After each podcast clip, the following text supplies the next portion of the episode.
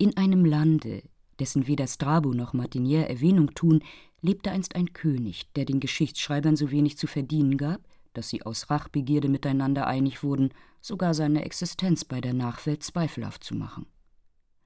Allein ihre boshaften Bemühungen haben nicht verhindern können, dass sich nicht einige glaubwürdige Urkunden erhalten hätten, in denen man alles findet, was sich ungefähr von ihm sagen ließ.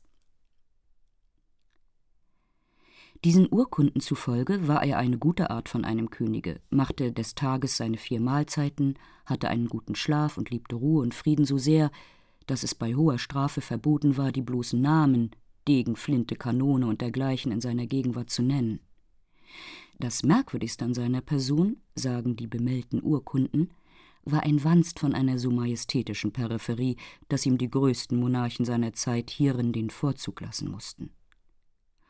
Ob ihm der Beiname des Großen, den er bei seinen Lebzeiten geführt haben soll, um dieses nämlichen Wanstes oder einer anderen geheimen Ursache willen gegeben worden, davon lässt sich nichts Gewisses sagen. So viel aber ist ausgemacht, dass in dem ganzen Umfange seines Reichs niemand war, den dieser Beiname einen einzigen Tropfen Bluts gekostet hätte. Wie es darum zu tun war, dass seine Majestät sich vermählen sollte, so hatte die Akademie der Wissenschaften nicht wenig zu tun, vermittelst der gegebenen Größe des königlichen Wanstes, die Figur derjenigen Prinzessin zu bestimmen, welche man würdig halten konnte, die Hoffnungen der Nation zu erfüllen. Nach einer langen Reihe von akademischen Sitzungen wurde endlich die verlangte Figur und die Prinzessin ausfindig gemacht, die mit dem gegebenen Modell übereinstimmte. Die Freude über ihre Ankunft war außerordentlich, und das Beilager wurde mit so großer Pracht vollzogen, dass sich wenigstens fünfzigtausend Paare von den königlichen Untertanen entschließen mussten, ledig zu bleiben, um seiner Majestät die Unkosten von dero Hochzeit bestreiten zu helfen. Der Präsident der Akademie, der der schlechteste Geometer seiner Zeit war, glaubte mit gutem Grunde, dass nunmehr sein ganzes Ansehen von der Fruchtbarkeit der Königin abhange und weil er in der Experimentalphysik ungleich stärker war als in der Geometrie, so fand er, man weiß nicht was für ein Mittel, die Berechnungen der Akademie zu verifizieren. Kurz, die Königin gebar zu gehöriger Zeit den schönsten Prinzen, der jemals gesehen worden ist. Und der König hatte eine so große Freude darüber, dass er den Präsidenten auf der Stelle zu seinem ersten Visier ernannte. Sobald der Prinz geboren war, versammelte man 20.000 junge Mädchen von ungemeiner Schönheit, um eine Säugamme für ihn auszuwählen. Der erste Leibarzt hatte ausdrücklich verordnet, dass die Wahl auf die Schönste fallen sollte. Aus 20.000 Schönen die Schönste auszuwählen, ist keine so leichte Kommission, als man denken möchte. Auch hatte der Leibarzt so viel Mühe, einen zureichenden Grund zu finden, warum er einer vor der anderen den Vorzug geben sollte, dass bereits der dritte Tag sich zum Ende neigte, ehe er es nur so weit gebracht hatte, die Kandidatinnen von 20.000 auf 24 zu bringen. Allein da doch endlich eine Wahl getroffen werden musste, so war er eben im Begriff, unter den 24 einer großen Brunette den Vorzug zu geben, weil sie unter allen den kleinsten Mund und die schönste Brust hatte. Eigenschaften, die, wie er versicherte, Galenus und Avicenna schlechterding von einer guten Amme fordern. Als man unvermutet eine gewaltig große Biene nebst einer schwarzen Ziege ankommen sah, welche vor die Königin gelassen zu werden begehrten. Frau Königin, sprach die Biene, ich höre, Sie brauchen eine Amme für Ihren schönen Prinzen. Wenn Sie das Vertrauen zu mir haben wollten, mir vor diesen zweibeinigen Kreaturen den Vorzug zu geben, so sollte es Sie gewiss nicht gereuen. Ich will den Prinzen mit lauter Honig von Pomeranzenblüten säugen, und sie sollen ihre Lust daran sehen, wie groß und fett er dabei werden soll. Sein Atem soll so lieblich riechen wie Jasmin, sein Speichel soll süßer sein als Kanariensekt, und seine Windeln Gestrenge Frau Königin, fiel ihr die Ziege ins Wort, nehmen Sie sich vor dieser Biene in Acht. Das will ich Ihnen als eine gute Freundin geraten haben. Es ist wahr, wenn Ihnen sehr viel daran gelegen ist, dass Ihr junges Herrchen süß werde, so taugt sie dazu besser als irgendeine andere. Aber es lauert, wie das Sprichwort sagt, eine Schlange unter den Blumen. Sie wird ihn mit einem Stachel begaben, der ihm unendlich viel Unglück zuziehen wird. Ich bin nur eine schlechte Ziege, aber ich schwöre Eurer Majestät bei meinem Bart, meine Milch wird ihm weit besser zuschlagen als Ihr Honig.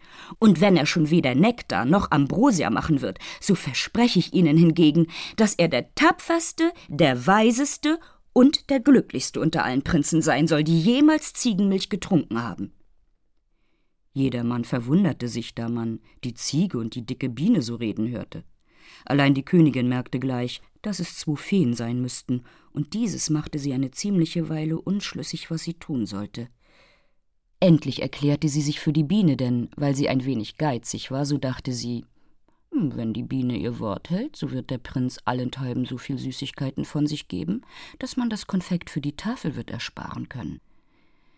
Die Ziege schien es sehr übel zu nehmen, dass sie abgewiesen wurde. Sie meckerte dreimal etwas Unverständliches in ihren Bart hinein, und siehe, da erschien ein prächtig lackierter und vergoldeter Wagen von acht Phönixen gezogen. Die schwarze Ziege verschwand in dem nämlichen Augenblick, und an ihrer Statt sah man ein kleines altes Weibchen in dem Wagen sitzen, die mit vielen Drohungen gegen die Königin und den jungen Prinzen durch die Luft davonfuhr. Der Leibmedikus war über eine so seltsame Wahl nicht weniger missvergnügt und wollte der Brunette mit dem schönen Busen den Antrag machen, ob sie nicht Lust hätte, die Stelle einer Hausmeisterin bei ihm einzunehmen. Allein zum Unglück kam er schon zu spät und musste sich's gefallen lassen, mit einer von den übrigen 19.976 vorlieb zu nehmen, denn die 24 waren alle schon bestellt. Inzwischen machten die Drohungen der schwarzen Ziege dem Könige so bang, dass er noch an dem nämlichen Abend seinen Staatsrat versammelte, um sich zu beraten, was bei so gefährlichen Umständen zu tun sein möchte. Denn weil er gewohnt war, sich alle Nacht mit Märchen einschläfern zu lassen, so wusste er wohl, dass die Feen nicht für die Langeweile zu drohen pflegen. Nachdem nun die weisen Männer alle beieinander waren und ein jeder seine Meinung gesagt hatte, so befand sich's, dass 36 Räte in großen viereckigen Perücken nicht weniger als 36 Vorschläge getan hatten, wovon an jedem wenigstens 36 Schwierigkeiten ausgesetzt wurden. Man stritt in mehr als 36 Sessionen mit vieler Lebhaftigkeit, und der Prinz würde vermutlich mannbar geworden sein, ehe man eines Schlusses hätte einig werden können, wenn nicht der Favorit Hofnarre seiner Majestät den Einfall gehabt hätte, dass man eine Gesandtschaft an den großen Zauberer Karamussal schicken sollte, der auf der Spitze des Berges Atlas wohnte und von allen Orten her wie ein Orakel um Rat gefragt wurde. Weil nun der Hofnarr das Herz des Königs hatte und in der Tat für den feinsten Kopf des ganzen Hofes gehalten wurde, so fiel ihm jedermann bei, und in wenigen Tagen wurde eine Gesandtschaft abgeschickt, welche mit so großer Geschwindigkeit reisete, dass sie in drei Monaten auf der Spitze des Berges Atlas anlangten, ob er gleich beinahe 200 Meilen von der Hauptstadt entfernt war. Sie wurden sogleich vor den großen Karamussal gelassen, der in einem prächtigen Saal auf einem Throne von Ebenholz sitzend den ganzen Tag genug zu tun hatte, auf alle die wunderlichen Fragen Antwort zu geben, die aus allen Teilen der Welt an ihn gebracht wurden. Der erste Abgesandte, nachdem er sich den Bart gestrichen und dreimal geräuspert hatte, öffnete eben einen ziemlich großen Mund, um eine schöne Anrede herzusagen, die ihm ein Sekretär aufgesetzt hatte, als ihn Karamussal unterbrach. Herr Abgesandter, sagte er, ich schenke Ihnen Ihre Rede, ob ich es Ihnen gleich an Ihrer Physiognomie ansehe, dass sie sehr hübsch gelautet haben würde. Ich habe selbst den ganzen Tag so viel zu reden, dass mir keine Zeit zum Hören übrig bleibt. Und zudem so weiß ich schon voraus, was Sie bei mir anzubringen haben. Sagen Sie dem König, Ihrem Herrn, er habe sich an der Fee Kaprosine eine mächtige Feindin gemacht. Indessen sei es doch nicht unmöglich, die Zufälle, so sie dem Prinzen angedroht habe, auszuweichen, wenn man die gehörige Vorsicht gebrauche, dass er vor seinem achtzehnten Jahre kein Milchmädchen zu sehen bekomme. Weil es aber eine sehr schwere, wo nicht unmögliche Sache ist, seinem Schicksal zu entgehen, so sei mein Rat, dass man dem Prinzen den Namen Biribinka gebe, dessen geheime Kräfte allein mächtig genug sind, ihm aus allen den Abenteuern, die ihm zustoßen könnten, glücklich herauszuführen. Mit diesem Bescheid entließ Karamussal die Gesandtschaft, welche nach Verfluss abermaliger drei Monate unter allgemeinem Zujauchzen des Volks wieder in der Hauptstadt ihres Landes anlangte. Der König fand die Antwort des großen Karamussal so ungereimt, dass er große Lust hatte, darüber böse zu werden. Bei meinem Bauch, rief er, denn das war sein großer Schwur. Ich glaube, der große Karamussal hat seinen Spaß mit uns, Biribinka. Was für ein verfluchter Name das ist. Hat man auch jemals gehört, dass ein Prinz Biribinka geheißen hätte? Ich möchte doch wohl wissen, was für eine geheime Kraft in diesem närrischen Namen stecken soll. Und wenn ich die Wahrheit sagen soll, das Verbot, ihm vor seinem 18. Jahr kein Milchmädchen sehen zu lassen, deucht mich nicht viel gescheiter. Warum denn gerade kein Milchmädchen? Und seit wann sind die Milchmädchen gefährlicher als andere Mädchen? Wenn er noch gesagt hätte, keine Tänzerin oder kein Kammerfräulein von der Königin, das wollte ich noch gelten lassen. Denn unter uns, ich wollte nicht gut dafür sein, dass ich nicht selbst gelegentlich eine kleine Anfechtung von dieser Art bekommen könnte. Indessen, weil es der große Karamussal nun einmal so haben will, so mag der Prinz immerhin Biribinka heißen. Er wird wenigstens der Erste dieses Namens sein. Und das gibt einem doch immer ein gewisses Ansehen in der Historie. Und was die Milchmädchen anbetrifft, so will ich schon Anstalt machen, dass auf 50 Meilen um meine Residenz weder Kuh noch Ziege, Melkkübel noch Milchmädchen zu finden sein soll. Der König, dessen geringste Sorge war, die Folgen seiner Entschließungen vorher zu überlegen, war wirklich im Begriff, ein Edikt deshalb ergehen zu lassen, als ihm sein Parlament durch eine zahlreiche Deputation vorstellen ließ, dass es sehr hart, um nicht gar tyrannisch zu sagen, herauskommen würde, wenn seiner Majestät getreue Untertanen gezwungen werden sollten, den Kaffee künftig ohne Milchrahm zu trinken. Und weil die vorläufige Nachricht von diesem Edikt wirklich schon ein großes Murren unter dem Volk erregte, so mussten sich seine Majestät endlich entschließen, den Kronprinzen unter der Aufsicht seiner Amme von sich zu entfernen und es ihrer Klugheit zu überlassen, wie sie ihn vor den Nachstellungen der Fee Kaprosine und vor den Milchmädchen sicherstellen wollte. Die Biene brachte also den kleinen Prinzen in einen großen Wald, der wenigstens 200 Meilen im Umfang hatte und so unbewohnt war, dass man in seinem ganzen Bezirk nur nicht einen Maulwurf gefunden hätte. Sie baute durch ihre Kunst einen unermesslichen Bienenkorb von rotem Marmor und legte um denselben einen Park von Pomeranzenbäumen an, der sich über 25 Meilen in die Länge und Breite erstreckte.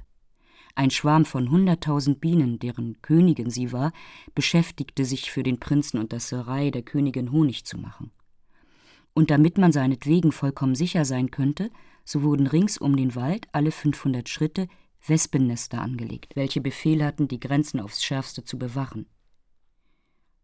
Indessen wuchs der Prinz heran und übertraf durch seine Schönheit und wunderbare Eigenschaften alles, was jemals gesehen worden ist.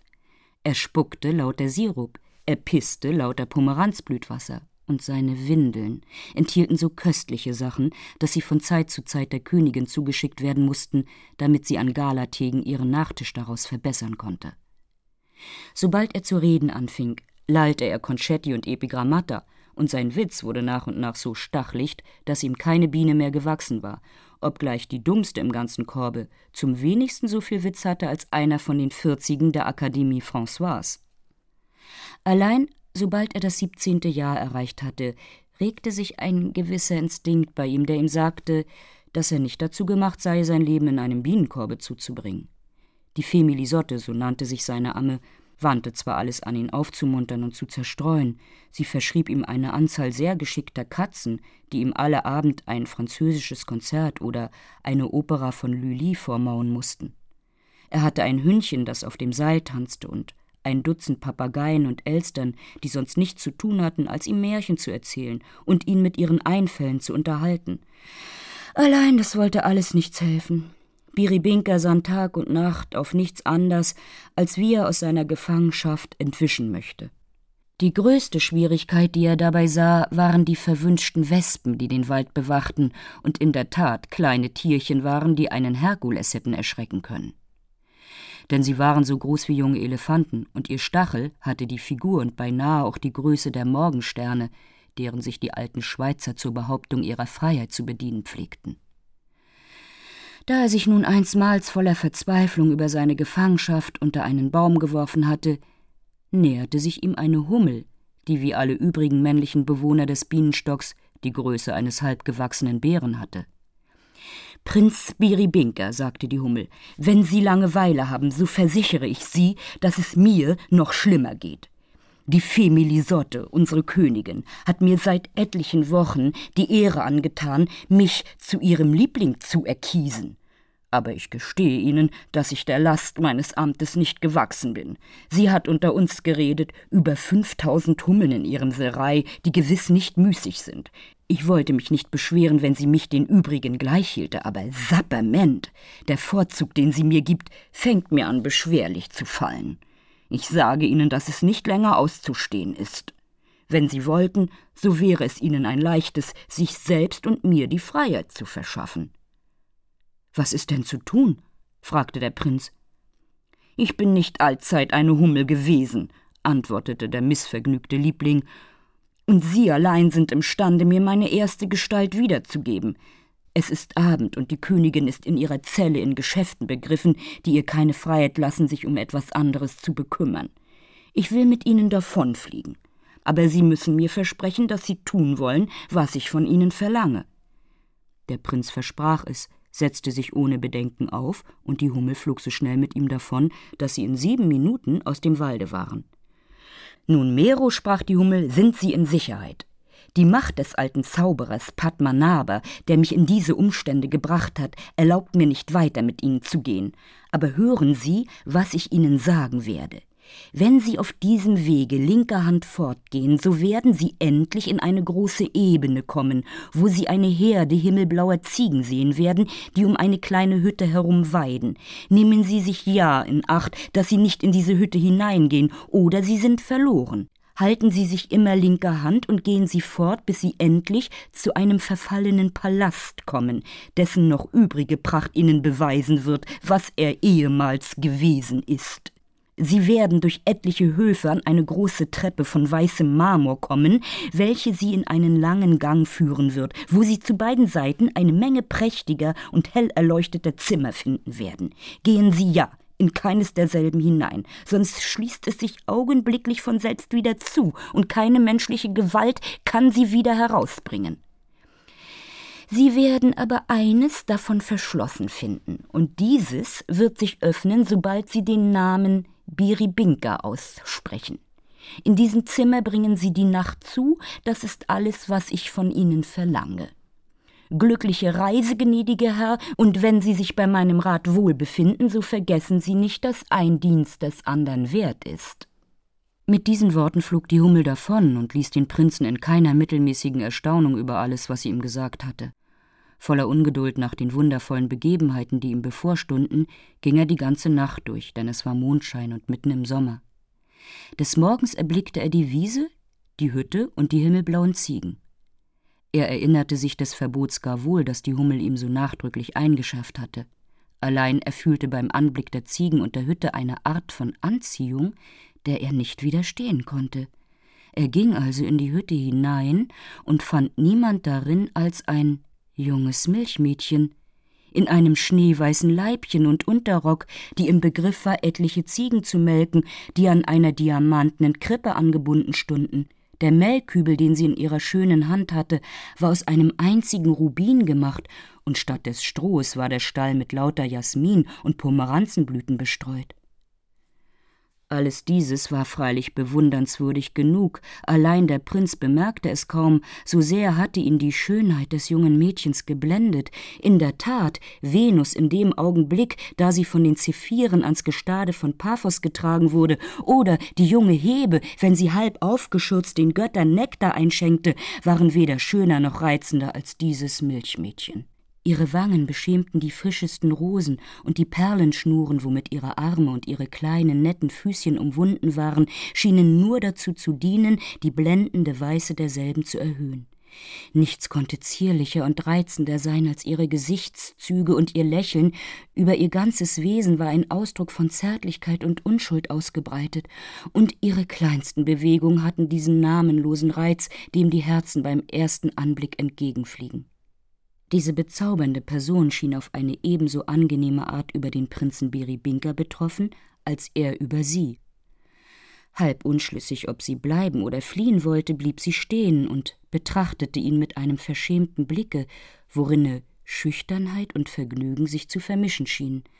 Ja, ja, rief sie endlich aus, indem sich der Prinz zu ihren Füßen warf. Er ist es. Er ist es. Wie? Rief der entzückte Prinz, der aus diesen Worten schloss, dass sie ihn schon kenne und dass er ihr nicht gleichgültig sei. Ist der allzu glückliche Biri Binker. Götter! schrie das Milchmädchen, indem sie ganz bestürzt zurückbebte. Was für einen verhassten Namen höre ich! Wie sehr haben meine Augen und mein voreiliges Herz mich betrogen! Fliehe! Fliehe! Unglückliche Galaktine! Mit diesen Worten floh sie wirklich so schnell aus der Hütte, als ob sie der Wind davon führete. Der bestürzte Prinz, der den Abscheu nicht begreifen konnte, den sie vor seinem Namen hatte, lief ihr nach so schnell als er konnte, allein das Milchmädchen flog, dass ihre Fußsohlen kaum die Spitzen des Grases berührten. Umsonst beflügelten die Schönheiten, die ihr flatterndes Gewand in jedem Augenblick entdeckte, die Begierden und die Füße des nacheilenden Prinzen. Er verlor sie in einem dichten Gebüsche, wo er den ganzen Tag hin und wider lief und jedem Rasseln und Flüstern, das er hörte, nachging, ohne dass er die mindeste Spur von ihr finden konnte. Indessen war die Sonne untergegangen und er befand sich unvermerkt an der Pforte eines alten Schlosses, welches halb eingefallen schien. Denn es ragten allenthalben Mauerstücke von Marmor und umgestürzte Säulen von den kostbarsten Edelsteinen aus dem Gesträuch hervor und er stieß sich alle Augenblicke an Trümmern, wovon der schlechteste eine Insel auf dem festen Lande wert war. Er merkte hieraus, dass er bei dem Palast sei, wovon ihm sein guter Freund die Hummel gesagt hatte, und hoffte, wie die verliebten hoffnungsvolle Leute zu sein pflegen, sein holdseliges Milchmädchen vielleicht hier zu finden. Er arbeitete sich durch drei Vorhöfe durch und kam endlich an die Treppe von weißem Marmor. Zu beiden Seiten stund auf jeder Stufe, deren zum wenigsten sechzig waren, ein großer geflügelter Löwe, der bei jedem Atemzug so viel Feuer aus seinen Naslöchern schnaubte, dass es heller als bei Tag davon wurde. Aber es versenkte ihm nur nicht ein Haar, und die Löwen sahen ihn nicht so bald, so spannten sie ihre Flügel aus und flohen mit großem Gebrüll davon. Der Prinz Biribinka ging also hinauf und kam sogleich in eine lange Galerie, wo er die offenen Zimmer fand, wovor ihn die Hummel gewarnt hatte. Ein jedes derselben führte in zwei oder drei andere, und die Pracht, womit sie eingerichtet und ausgeschmückt waren, übertraf alles, was sich seine Einbildungskraft vorstellen konnte, ungeachtet ihm die Feerei nichts Neues war. Allein dieses Mal nahm er sich wohl in Acht, seiner Neugier oh den Zügel zu lassen und ging so lange fort, bis er an eine verschlossene Tür von Ebenholz kam, an welcher ein goldener Schlüssel steckte. Er versuchte lange vergeblich, ihn umzudrehen, aber sobald er den Namen Biribinka ausgesprochen hatte, sprang die Türe von sich selbst auf, und er befand sich in einem großen Saal, dessen Wände ganz mit kristallenen Spiegeln überzogen waren. Er wurde von einem diamantenen Kronleuchter erhellt, an welchem in mehr als 500 Lampen lauter Zimmetöl brannte. In der Mitte stund ein ovaler Tisch von Elfenbein mit smaragdenen Füßen für zwei Personen gedeckt. Und zur Seiten zween Schenktische von Lasurstein, die mit goldenen Tellern, Bechern, Trinkschalen und anderem Tischgeräte versehen waren. Nachdem er alles, was sich in diesem Saale seinen Augen darbot, eine gute Weile voller Erstaunen betrachtet hatte, erblickte er eine Türe, durch die er in verschiedene andere Zimmer kam, wovon immer eines das andere an Pracht der Auszierung überglänzte. Er besah alles Stück vor Stück und wusste nicht mehr, was er davon denken sollte. Die Zugänge zu diesem Palast hatten ihm ein zerstörtes Schloss angekündigt, das Inwendige schien keinen Zweifel übrig zu lassen, dass es bewohnt sei. Und doch sah und hörte er keine lebendige Seele.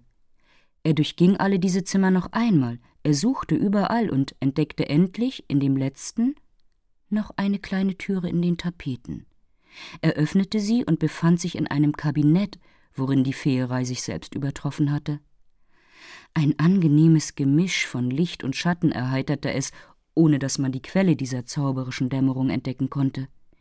Die Wände von poliertem schwarzen Granit stellten wie ebenso viele Spiegel verschiedene Szenen von der Geschichte des Adonis und der Venus mit einer Lebhaftigkeit vor, die der Natur gleichkam, ohne dass man erraten konnte, durch was für eine Kunst diese lebende Bilder sich dem Stein einverleibet hatten. Liebliche Gerüche, wie von Frühlingswinden aus frisch aufblühenden Blumenstöcken herbeigeweht, erfüllten das ganze Gemach, ohne dass man sah, woher sie kamen, und eine stille Harmonie, wie von einem Konzert, das aus tiefer Ferne gehört wird, umschlich ebenso unsichtbar das bezauberte Ohr und schmelzte das Herz in zärtliche Sehnsucht. Ein wollüstiges Ruhebett, von welchem ein marmorner Liebesgott, der zu atmen schien, den wallenden Vorhangkalb hinwegzog, war das einzige Gerät in diesem anmutsvollen Ort und erweckte in dem Herzen unseres Prinzen ein geheimnisvolles Verlangen nach etwas, wovon er, so neu als er noch war, nur dunkle Begriffe hatte. Ob ihm gleich die Tapeten, die er sehr aufmerksam und nicht ohne eine süße Unruhe betrachtete, einiges Licht zu geben anfingen.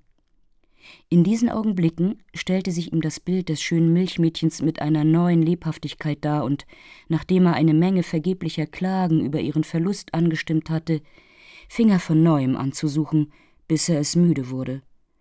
Weil er nun dieses Mal nicht glücklicher war als vorher, so begab er sich wieder in das Kabinett mit dem Ruhebette, zog seine Kleider aus und war im Begriff, sich niederzulegen, als eines der unvermeidlichsten Bedürfnisse der menschlichen Natur ihn nötigte, sich unter dem Bette umzusehen. Er fand wirklich ein Gefäß von Kristall, an welchem noch Merkmale zu sehen waren, dass es vor Zeiten zu einem solchen Gebrauch gedient hatte. Der Prinz fing schon an, es mit Pomeranzenblütwasser zu begießen, als er, o oh Wunder, das kristallene Gefäß verschwinden und an dessen Statt eine junge Nymphe vor sich stehen sah, die so schön war, dass es unmöglich hätte scheinen sollen, so sehr über sie zu erschrecken, als der Prinz wirklich erschrak.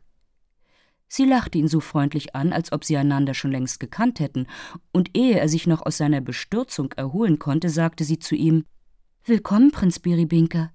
Lassen Sie sich's nicht verdrießen, einer jungen Fee einen Dienst getan zu haben, die ein barbarischer Eifersüchtiger über zwei Jahrhunderte lang zu einem Werkzeug der niedrigsten Bedürfnisse missbraucht hat. Reden Sie aufrichtig, Prinz. Finden Sie nicht, dass mich die Natur zu einem edlern Gebrauch bestimmt hat? Sie sagte dieses mit einem gewissen Blick, dessen Direktionslinie den bescheidenen Biribinka in einige Verwirrung setzte. Er hatte, wie wir wissen, so viel Witz, als man haben kann, aber wir müssen hinzusetzen, ebenso viel Unbesonnenheit. Er merkte, dass er der Fee etwas Verbindliches sagen sollte, weil er aber gewohnt, alles, was er sprach, mit einem gewissen Schwung zu sagen, so konnte all sein Witz diesmal nicht verhindern, dass er nicht etwas sehr Dummes sagte. Es ist ein Glück für Sie, schönste Nymphe, antwortete er ihr, dass ich die Absicht nicht haben konnte, Ihnen den seltsamen Dienst zu leisten, den ich Ihnen unwissenderweise geleistet habe, denn ich versichere Sie, dass ich sonst allzu wohl gewusst hätte, was der Wohlstand. Ach, machen Sie nicht zu viele Komplimente, erwiderte die Fee. In den Umständen, worin sich unsere Bekanntschaft anfängt, sind Sie sehr überflüssig. Ich habe Ihnen nichts Geringers als mich selbst zu danken, und da wir nicht länger als diese Nacht beisammen bleiben werden, so müsste ich mir selbst Vorwürfe machen, wenn ich Ihnen Anlass gebe, die Zeit mit Komplimenten zu verderben. Ich weiß, dass Sie der Ruhe bedürftig sind. Sie sind schon ausgekleidet. Legen Sie sich immer zu Bette. Es ist zwar das einzige, das in diesen Gemächern ist, aber es steht ein Sofa in dem großen Saal, auf dem ich die Nacht ganz bequem werde zubringen können. Madame, versetzte der Prinz, ohne dass er selbst recht wusste, was er sagte, ich würde in diesem Augenblick der glücklichste unter allen Sterblichen sein, wenn ich nicht der unglücklichste wäre. Ich muss Ihnen gestehen, ich finde, was ich nicht gesucht habe, indem ich suchte, was ich verloren hatte, und wenn nicht der Schmerz, sie gefunden zu haben, die Freude meines Verlusts. Nein, die Freude wollte ich sagen, sie gefunden zu haben. Je, nun wahrhaftig fiel ihm die Fee ins Wort. Ich glaube, Sie schwärmen. Was wollen Sie mir mit allem dem Gallimathias sagen? Kommen Sie, Prinz Biribinke, gestehen Sie mir in guter Prosa, dass Sie in ein Milchmädchen verliebt sind. Sie raten so glücklich, sagte der Prinz, dass ich Ihnen gestehen muss. Oh, daraus haben Sie gar kein Bedenken zu machen, fuhr die Fee fort. Und in ein Milchmädchen, das Sie diesen Morgen in einer schlechten Hütte angetroffen haben, in einem Stall, was man sagen möchte. Aber ich bitte Sie, woher? Wie können Sie und die auf einer Streu von Pomeranzenblüten im Begriff war, eine himmelblaue Ziege in einen Kübel von Rubin zu melken, nicht wahr? Wahrhaftig, rief der Prinz, für eine Person, die vor einer Viertelstunde, nehmen Sie's mir nicht ungnädig noch, ich will nicht sagen, was war, wissen Sie erstaunlich viel, und die davonlief, sobald sie den Namen Biribinka hörte. Aber ich bitte Sie, Madame, woher können Sie das alles wissen, da Sie doch, wie Sie sagen, schon zweihundert Jahre in dem sonderbaren Stande gewesen sind, worin ich die Ehre gehabt habe, Sie so unverhofft kennenzulernen. Nicht so unverhofft auf meiner Seite, als Sie sich einbilden, antwortete die Fee, aber heißen Sie Ihre Neugierigkeit noch einen Augenblick ruhen. Sie sind abgemattet und haben den ganzen Tag nichts gegessen. Kommen Sie mit mir mit in den Saal. Es ist schon für uns beide gedeckt, und ich hoffe, Ihre Treue gegen Ihr schönes Milchmädchen werde Ihnen doch erlauben, mir wenigstens bei Tische Gesellschaft zu leisten. Biribinka merkte den geheimen Verweis sehr wohl, der in diesen Worten lag, er tat aber nicht dergleichen und begnügte sich, mit einem tiefen Referenz ihr in den Speisesaal zu folgen. Sobald sie hineingekommen waren, ging die schöne Kristalline, so hieß die Fee, zum Kamin und bemächtigte sich eines kleinen Stabs von Ebenholz, an dessen beiden Enden ein diamantner Talisman befestigt war. Nun habe ich nichts weiter zu besorgen, sagte sie. Setzen Sie sich, Prinz Biribinka. Ich bin nun Meisterin von diesem Palast und von 40.000 elementarischen Geistern, die der große Zauberer, der ihn vor 500 Jahren erbaute, zum Dienst desselben bestimmt hat. Mit diesen Worten schlug sie dreimal an den Tisch, und in dreien Augenblicken sah Biribinka mit Erstaunen, dass er mit den niedlichsten Speisen besetzt war und dass die Flaschen auf dem Schenktische sich von selbst mit Wein anfüllten. Ich weiß, sagte die Fee zum Prinzen, dass Sie nichts als Honig essen. Versuchen Sie einmal von diesem hier und sagen Sie mir, ob Sie jemals dergleichen gekostet haben. Der Prinz aß davon und schwur, dass es nichts Geringers als das Ambrosia der Götter sein könne. Er wird, sagte sie, aus den reinsten Düften der unverwelklichen Blumen bereitet, die in den Gärten der Sülfen blühen. Und was sagen Sie zu diesem Wein? fuhr sie fort, indem sie ihm eine volle Trinkschale darbot. Ich schwöre Ihnen, rief der entzückte Prinz, dass die schöne Ariadne dem jungen Bacchus keinen bessern eingeschenkt hat. Er wird, versetzte sie, aus den Trauben gedruckt, die in den Gärten der Sülfen wachsen, und dem Gebrauch desselben haben diese schöne Geister die unsterbliche Jugend und Munterkeit zu danken, die in ihren Adern wallt. Die Fee sagte nichts davon, dass dieser Nektar noch eine andere Eigenschaft hatte, die der Prinz gar bald zu erfahren anfing. Je mehr er davon trank, je reizender fand er seine schöne Gesellschafterin. Beim ersten Zug bemerkte er, dass sie sehr schöne blonde Haare hatte. Beim andern wurde er von der Schönheit ihrer Arme gerührt. Beim dritten entdeckte er ein Grübchen an ihrem linken Backen, und beim vierten entzückte ihn die Weiße und Fülle eines gewissen Busens, der unter dem Nebel eines dünnen Flors seinen Augen nachstellte. Ein so reizender Gegenstand und eine Trinkschale, die sich immer wieder von sich selbst anfüllte, waren mehr, als er nötig hatte, um seinen Sinnen ein süßes Vergessen aller Milchmädchen der ganzen Welt einzuwiegen. Was sollen wir sagen? Biribinka war zu höflich, eine so schöne Fee auf dem Sofa schlafen zu lassen, und die schöne Fee zu dankbar, als dass sie ihm in einem Hause, wo vierzigtausend Geister herumspukten, ihre Gesellschaft hätte abschlagen können. Kurz, die Höflichkeit wurde auf der einen und die Dankbarkeit auf der anderen Seite so weit getrieben, als es möglich war, und Biribinka bewies sich der guten Neigung vollkommen würdig, welche Kristalline beim ersten Anblick von ihm gefasst hatte.